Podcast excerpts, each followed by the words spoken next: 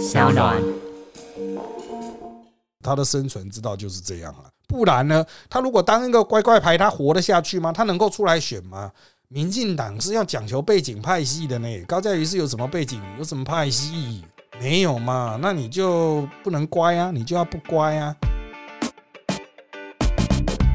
大家好，欢迎收听今天的人渣文本特辑开讲，我是周伟航。今天第一百七十三集主题是啊，这个民进党的败战主因呢，到底是高家瑜家王世坚，还是新竹大圣人的徒弟新竹雅圣人林志坚啊？这个问题啊，到底是不是有这么难厘清啊？啊，好的，我们先来看现况的部分啊，在一个礼拜多。以来啊，民进党内集中，哎，不能讲到全部了。民进党内很多人集中火力打高嘉瑜和王世坚，其中最经典的当然是啊，这个高嘉瑜去参加赖清德的政见会啊，啊，这个。在该走红毯的时候哈，被很多长辈啊这个大吼大叫啊，要求他这个退党，或者是要求开除高佳瑜。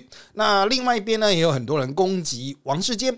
好，那我来整理一下哈，这个攻击王世坚和高佳瑜的主要说法。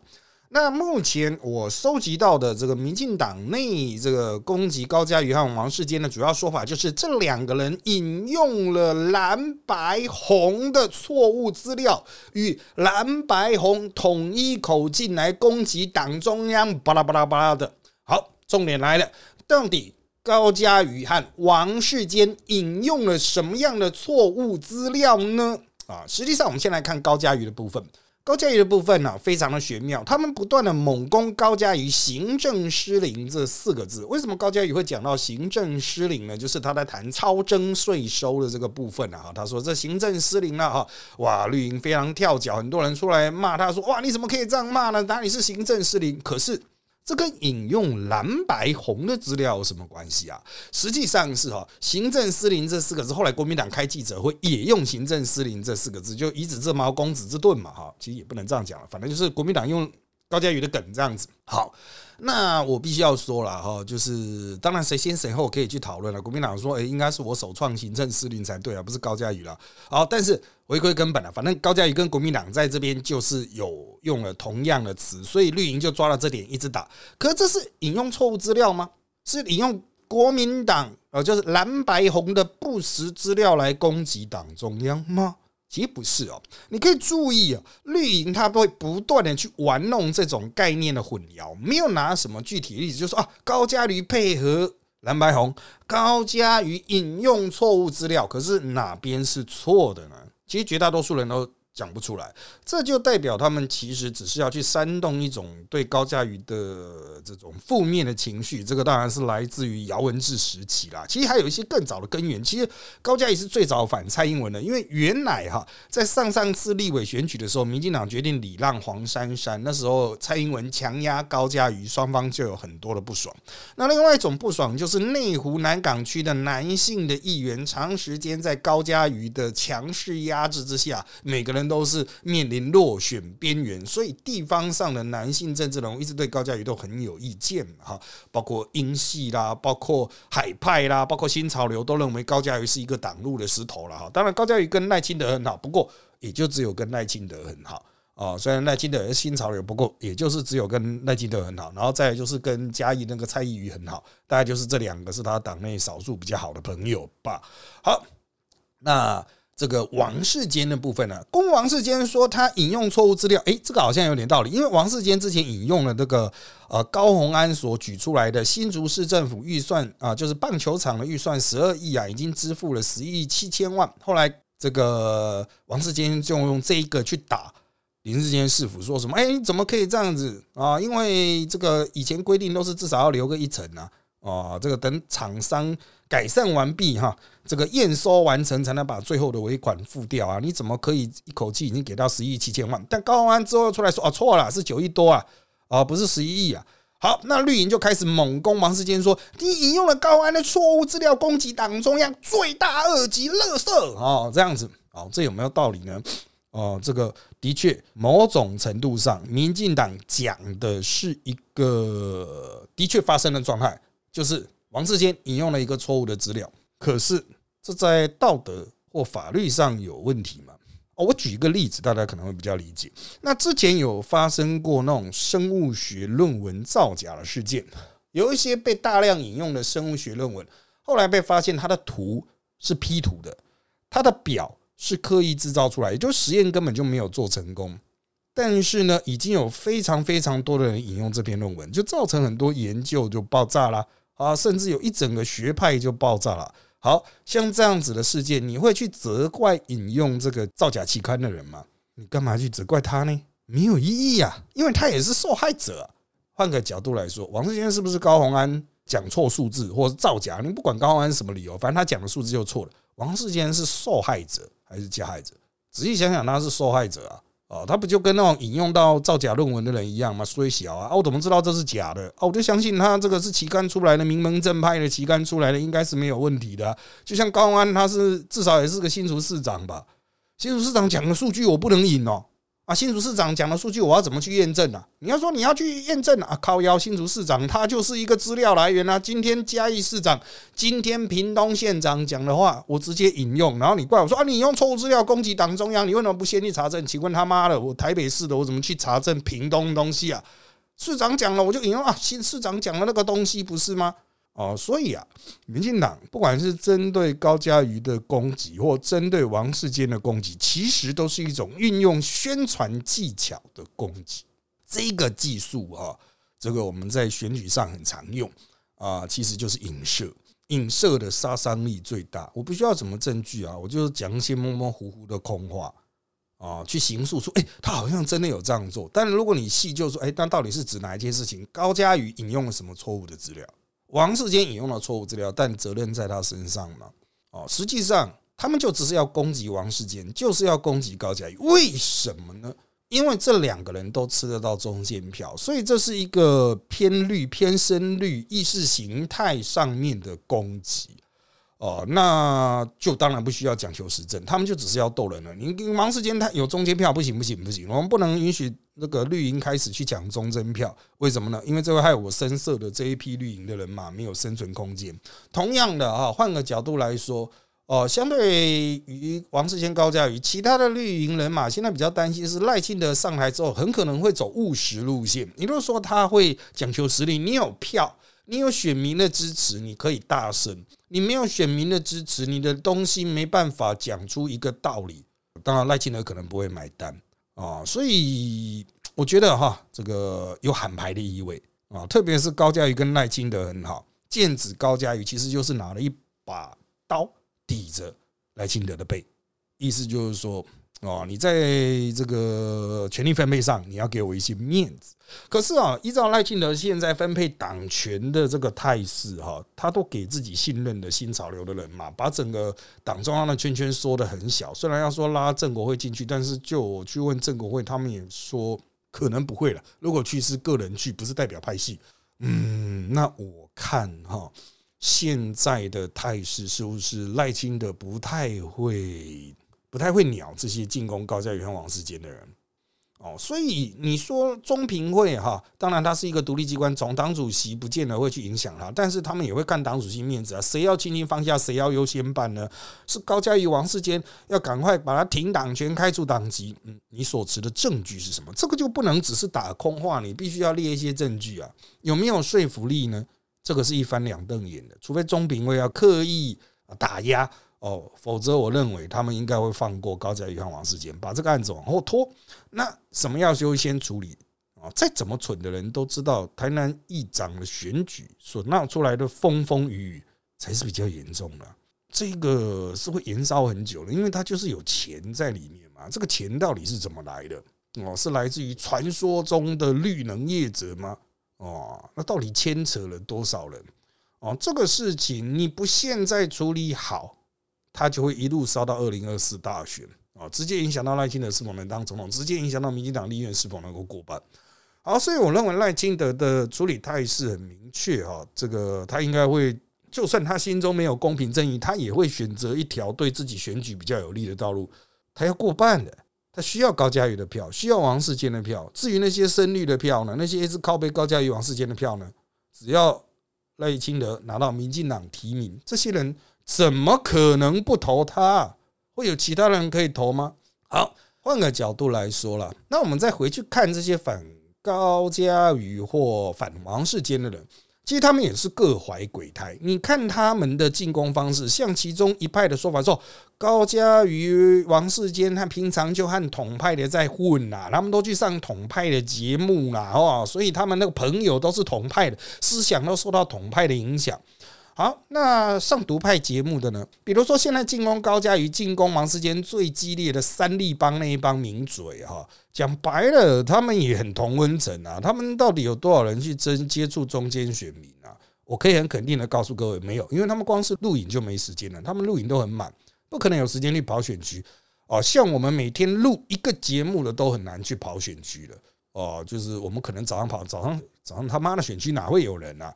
下午都在录影啊，录完影的命都快没了，所以个人认为哈，就是他们也是跟地方意见脱节，所以他们对高王啊这样讲啊不太好听，王高呃的进攻原则上就是自己小圈圈觉得说我们就把他棒棒棒棒打下来。你要说他们会支持吴兴代，我也不相信了。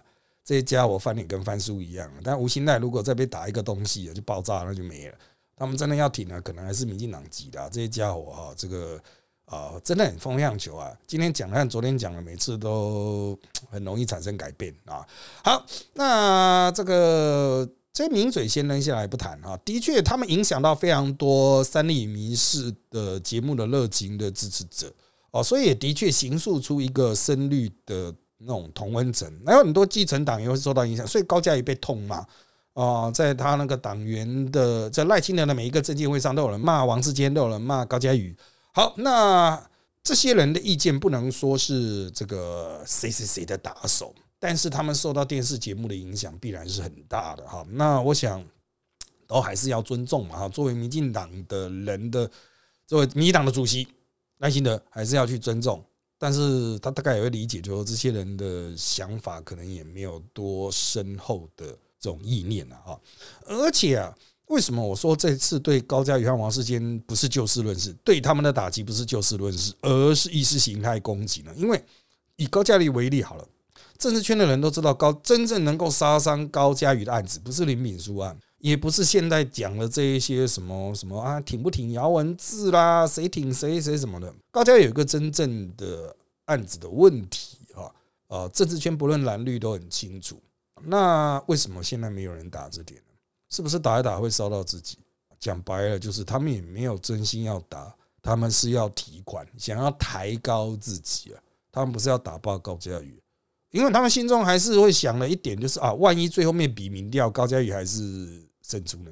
这些挂民进党籍的敢真的去支持非民进党的候选人吗？到时候那种大团结一喊起来，王军一杀下来，资源一下来啊，民嘴会归队啊。啊，政治人物有党籍的更会归队，他怎么可能跑去帮非党籍的助选呢？不可能啊！高嘉瑜之前在那边跟柯文哲暧昧就被干爆了啊！所以啊，都政治斗争的，不是就事论事，不是真的去直指高嘉瑜真正的问题。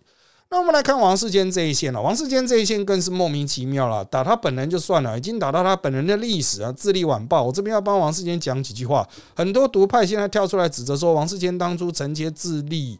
集团，然后搞到智利报业倒掉啊，他有他的那个什么叉叉圈圈的一堆责任怎么样？那王世坚当年他接手智利报系的时候，其实智利报系已经山穷水尽。王世坚他有钱，所以他去救哦，救这个智利报系。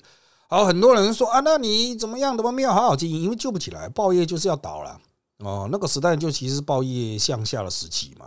哦，所以王世坚其实我们那个时候私下都有听到他讲一句话，就是他接手以为。花出去的钱就像水龙头一样哈，可以开关节制。结果后来才发现，哇塞，居然是冲马桶啊！一下冲这么多钱啊！所以智力报系最后也搞到时代进不下去，他要把它丢出去了哈。现在你也我不太清楚，现在还有没有智力报系？但原则上来说，就是在王世坚的手上算是到一个段落了哈。所以有些人攻击他，但是这么厉害，你要不要去接赔钱的事业？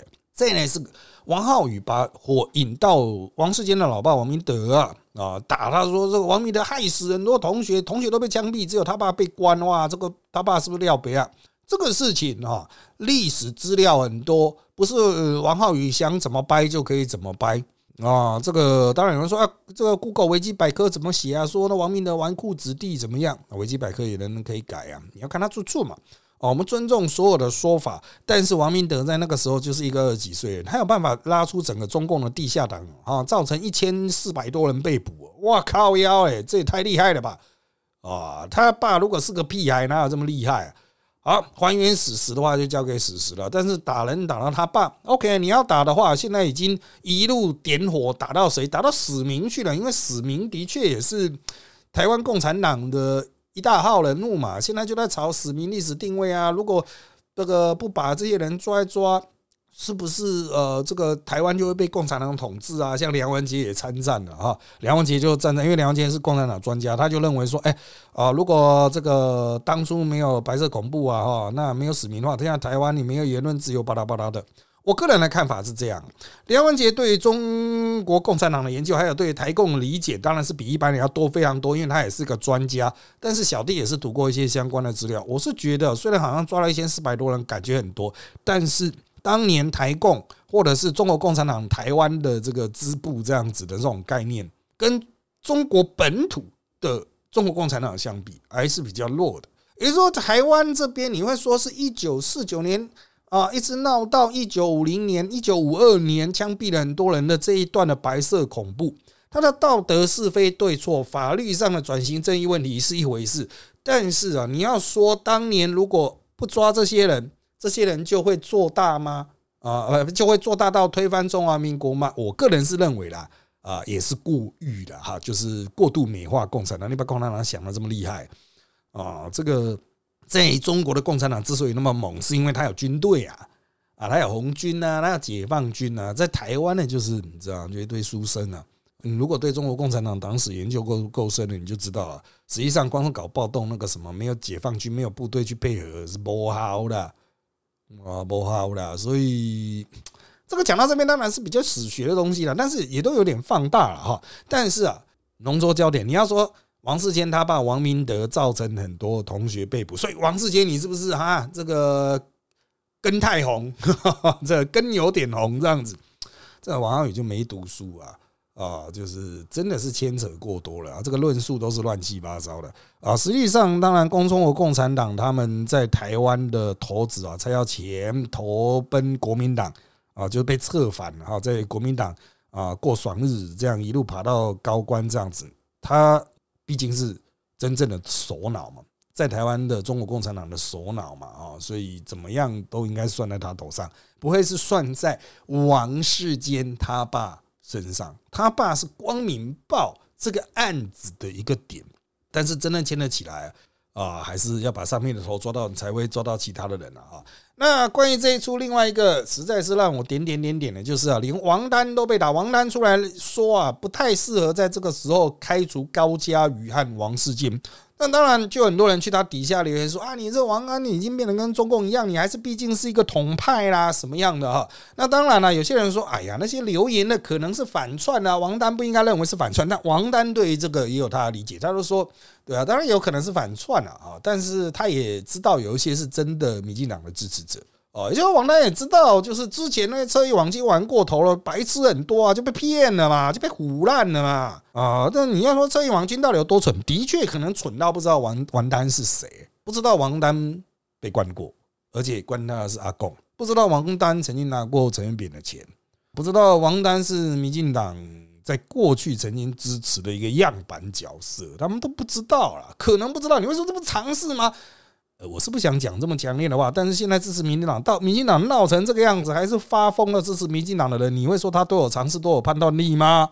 我觉得很难啊，我觉得很难。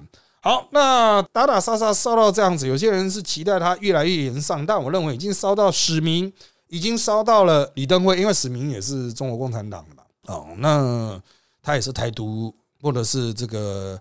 民进党里面某一派人的心中的这个一个精神的象征，这样子哈。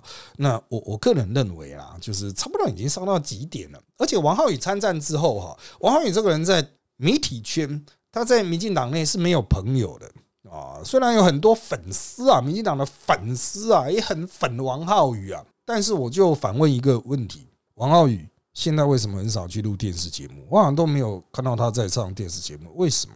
就是因为他信用已经破产了，民进党人没有人愿意跟他起舞了，没有人愿意跟他共舞了哦，所以他才会这么的惨。这跟他台面上讲的东西有一些关系，也跟他私底下的一些论述、私底下的做人、私底下的言行有关系。所以，真的王浩宇参战哈，别人搞不得不敢参战会被被指责是王浩宇同路人了。高建宇同路人，王世坚同路人，王浩宇同路人。嗯，等不起呀啊，等不起。好，接下来我们再看问题的部分。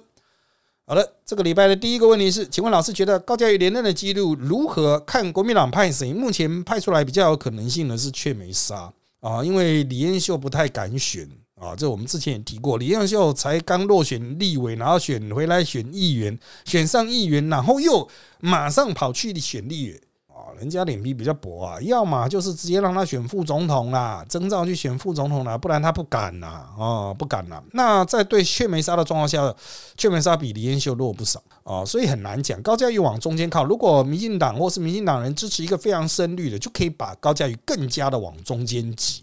高嘉瑜有民进党的提名，当然有利，但如果他没有拿到了民进党的提名的话，就要看黄珊珊选不选。黄珊珊如果觉得说，哎，高嘉瑜，哎。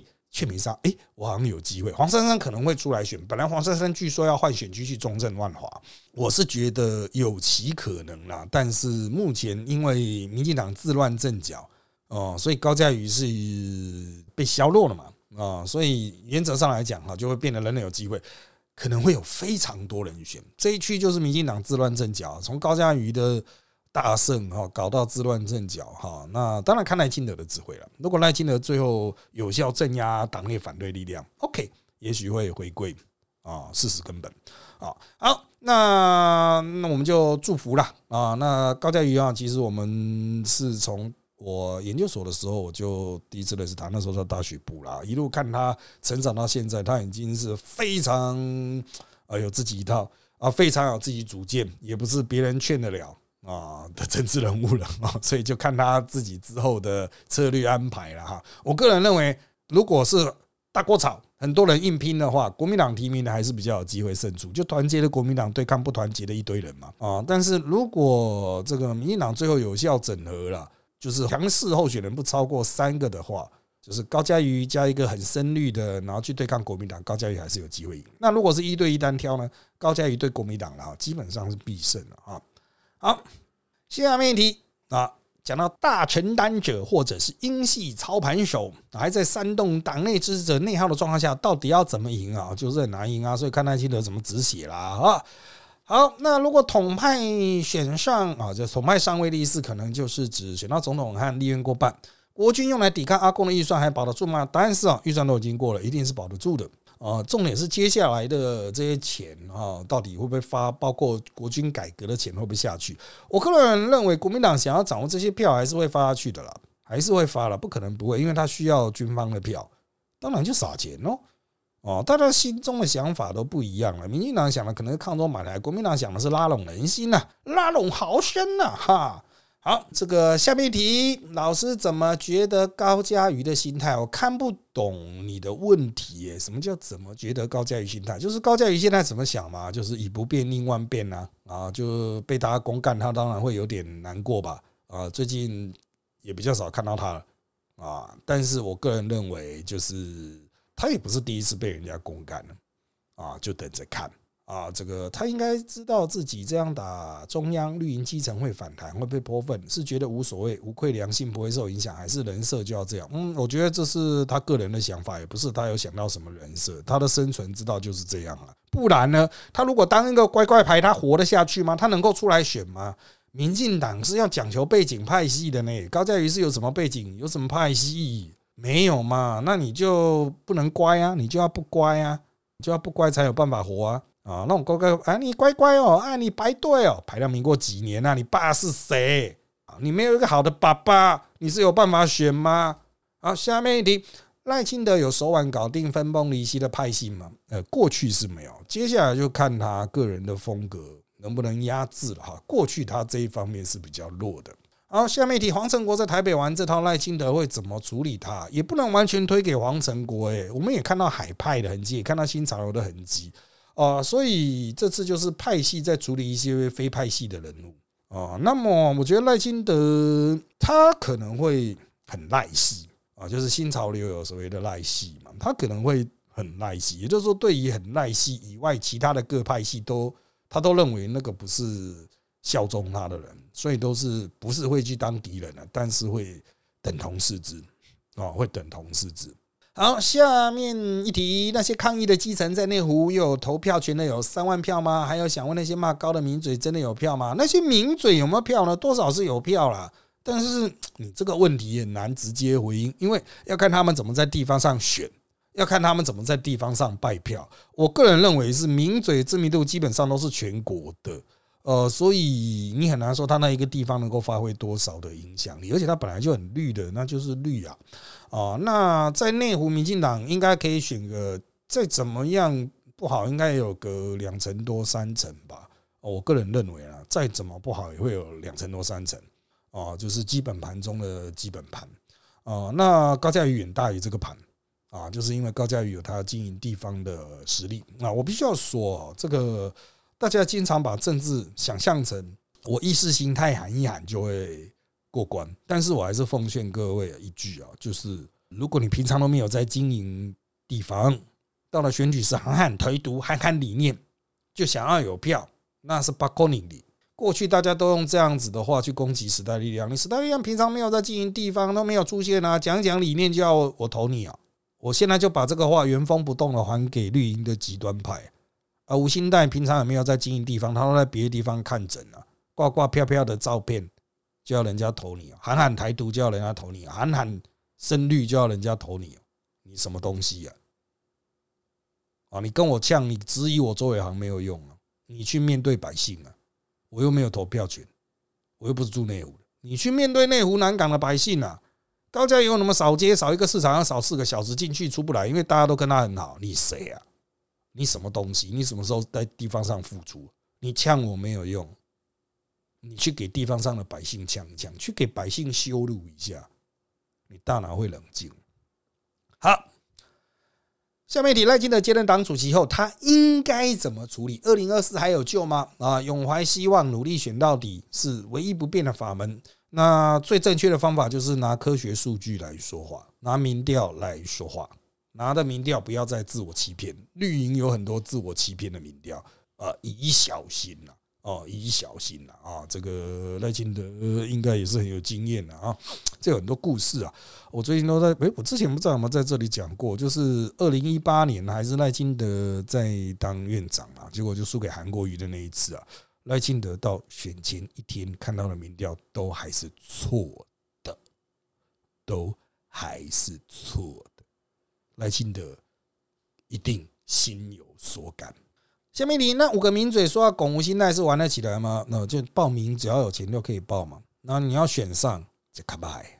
他们自己都说选不上啊。他说宁愿丢了这一席，不是吗？啊，这个下面你怎么感觉其他政党网红特别关注高嘉瑜、王世坚？因为他是执政的民进党，若是民政党、国民党还有戏。好像台湾艺人去中国大陆都特别关注，因为台湾有统战价值啊。你的意思是不是说？非绿的都在支持王世坚或高嘉瑜啊，那是不是因为这个高嘉瑜是民进党里面呢？如果同样的话由民众党和国民党讲出来啊，就不会引起这么大的波澜，这是必然的现象啊！哦，这是必然，因为高嘉瑜他就走中间的嘛，你走中间当然就跟其他的政党的意见比较接近，不然为什么叫中间啊？你以为中间是什么话都不讲，那叫白痴啊？那不叫中间呢？啊，这个那叫。脑袋空空啊，啊，所以我个人认为哈，在目前的局势来说哈，国民党如果推出的总统候选人是中间调性，没有像韩国瑜那么极端的，那么只要这个国民党候选人能够克服党内深蓝的情绪勒索，什么叫党内深蓝的情绪勒索？你看张亚中就知道了。啊，看看赵少康就知道了。只要国民党最终推出的总统候选人能够克服党内深蓝的情绪勒索，民进党就非常辛苦。因为民进党的盘本来就比较小，他之前二零二零之所以选的这么大，是因为韩国瑜真的太深蓝啊，真的太蠢蠢过头啊，啊，使得中间选票整块全部移去给民进党，大概将近三百多万票吧，啊，所以。我只能说啦，就是看民进党接下来的政策选择吧。啊，赖清德自己要拿的科学数据去算，你到底是想要坚持一个深绿的路线，还是当一个务实的台独工作者？好，下面一题，高嘉瑜经过四年内湖的票有变多吗？啊，还没有办法验证呢。啊，目前他只有上一次选举结果啊，这个是没有经过选举是没有办法验证的。好，民进党到底要怎样才能控制住把中间选民推全都推走的色为韩粉啊？就是这些深绿吗？控制住其实基本上都是比较难的，但是你可以无视它，你可以无视它。人家叫掉说哈，你你讲讲完之后做的还是不一样的事情。好，我们再回来看林志坚啊，下面一个问题是跟林志坚有关，就是林志坚可能有他的委屈啊，在那边硬凹，绝对是是败选主因。可是那和高汉王最近用错误讯息攻击同事，根本就两回事，怎么会混为一谈呢？呃，基本上高汉王也没有用什么错误讯息啊，高用了什么错误讯息？王用的更是高鸿安自己先错的，他引用到一个错误的来源，他当然有道歉了哦。不过讲白一点啊，就像我前面举的论文例子嘛，啊干我就是引到一篇造假论文，是能怪我吗？我通灵哦，人家人家都这样官方管道、正式管道发出来的东西，我引用他他妈的是我也是受害者啊啊！所以啊，大家不要轻易中了话术啊。哦，我们就在这边今天的这一集的重点就是哦，你要注意人家的话术啦。我们是可以很快看出来，干你又在玩话术啊啊！但是一般人真的是比较难啊，所以你是选民没啊？你不是政客啊？你也不是媒体人嘛？好，下面一题啊，就是如果搞掉高嘉瑜和王世杰，民进党二零二四还输的话，赖清德会不会变下一个批斗对象？不用搞掉谁，只要二零二四输啊，赖清德就结束了啊，他就没有下一次了。啊，所以这对赖清德也是最后一战哦。下面题，彭李建昌是剑指赖富，所以是新潮流内战哦。你这个连结太快速了哈。新潮流其实也没有多团结，大家本来就可以各自举手报队哦。那李建昌想选是一个大家都知道的事情，可是李建昌选不上也是一个大家都知道的事情啊。他出来喊两声是希望人家看到他重视他的意见啊。真的要他出来选，无心的就会对吗？大家要点智慧啊啊，大家要点想法。啊，这个李建昌还是可能最后会出来选初选啦，都头都已经洗成这样了，你最后说了不敢选呢，当什么男子汉呢？但李建昌啊，怎么选呢？做了议员做三十年，还是一万票，一万多票，这是高嘉瑜的问题吗？怎么看都是李建昌自己的问题吧？你这三十年当成公务员啊，什么时候退休啊？下面一题，林志坚坚持不认错，到底是背后的势力太强，还是他本人太过顽固？嗯，我个人认为。可能跟他本人就是笨比较有关，笨到不知道他是错的，不是坚持，不是顽固，也不是这个时候认错就完了。他太笨了，程度太低了，根本不知道自己这边有个包啊！有人说啊，这样是不是在帮他讲话？他是坏，不是笨。就我看他言行哦，嗯，真的还蛮笨的。当然了，对于林志坚的很多认识啊，其实是来自三立的名嘴啊。啊，三立的名嘴啊，哈啊，三立的名嘴，三立那边传给我的哈，因为我本人比较少机会碰到他哈。下面题，请问民进党内对抢青年票已经放弃了吗？没有啊，赖富不是前几天才来跟青年吃羊肉炉吗？没有放弃啊。请问老师，高教瑜王世坚印象比较挺赖，现在侧翼攻击会不会类似想要剪除赖的语义，或是把他们打下来，向赖证明自己比较有战力呢？呃，王世坚呢没那么挺赖啦，哈，就是高教瑜是跟赖清德好。啊，但是讲说剪除赖的语义倒是不会，应该是说他们想要在赖父前面啊证明自己的存在了啊。下面你港湖国民党基本盘很大，高阶于流失胜率选票的情况下，能够拿到浅蓝选票吗？高阶本来就有浅蓝选票啊，所以如果他没有胜率票的话，就是看蓝的那边能够拿到多少蓝票啊啊，因为他如果是讲求服务、讲求亲切度，会有很多票留给他。好。下面题，那些骂人的绿基层是真的很愤慨，还是某些派系安插人都有？有一些的确就是看三立民是看太多的一般的普通的长辈，那另外一些当然就是可能是黄成国的人那。你看那些骂高嘉瑜骂的很凶，却不提王世坚的，那你的理论上，你看三立民是应该两个都会提到啊，只骂高嘉瑜没有王骂王世坚的，大概是我黄成国的了。高嘉瑜跟黄成国不好，王世坚跟黄成国比较好一点。好，下面一题：民进党极端分子对中间选票的影响有这么大吗？呃，你这个问题本身就矛盾。极端分子怎么会对中间选票影响呢？你说让中间选票气到跑走嘛？好吧，这算一种影响。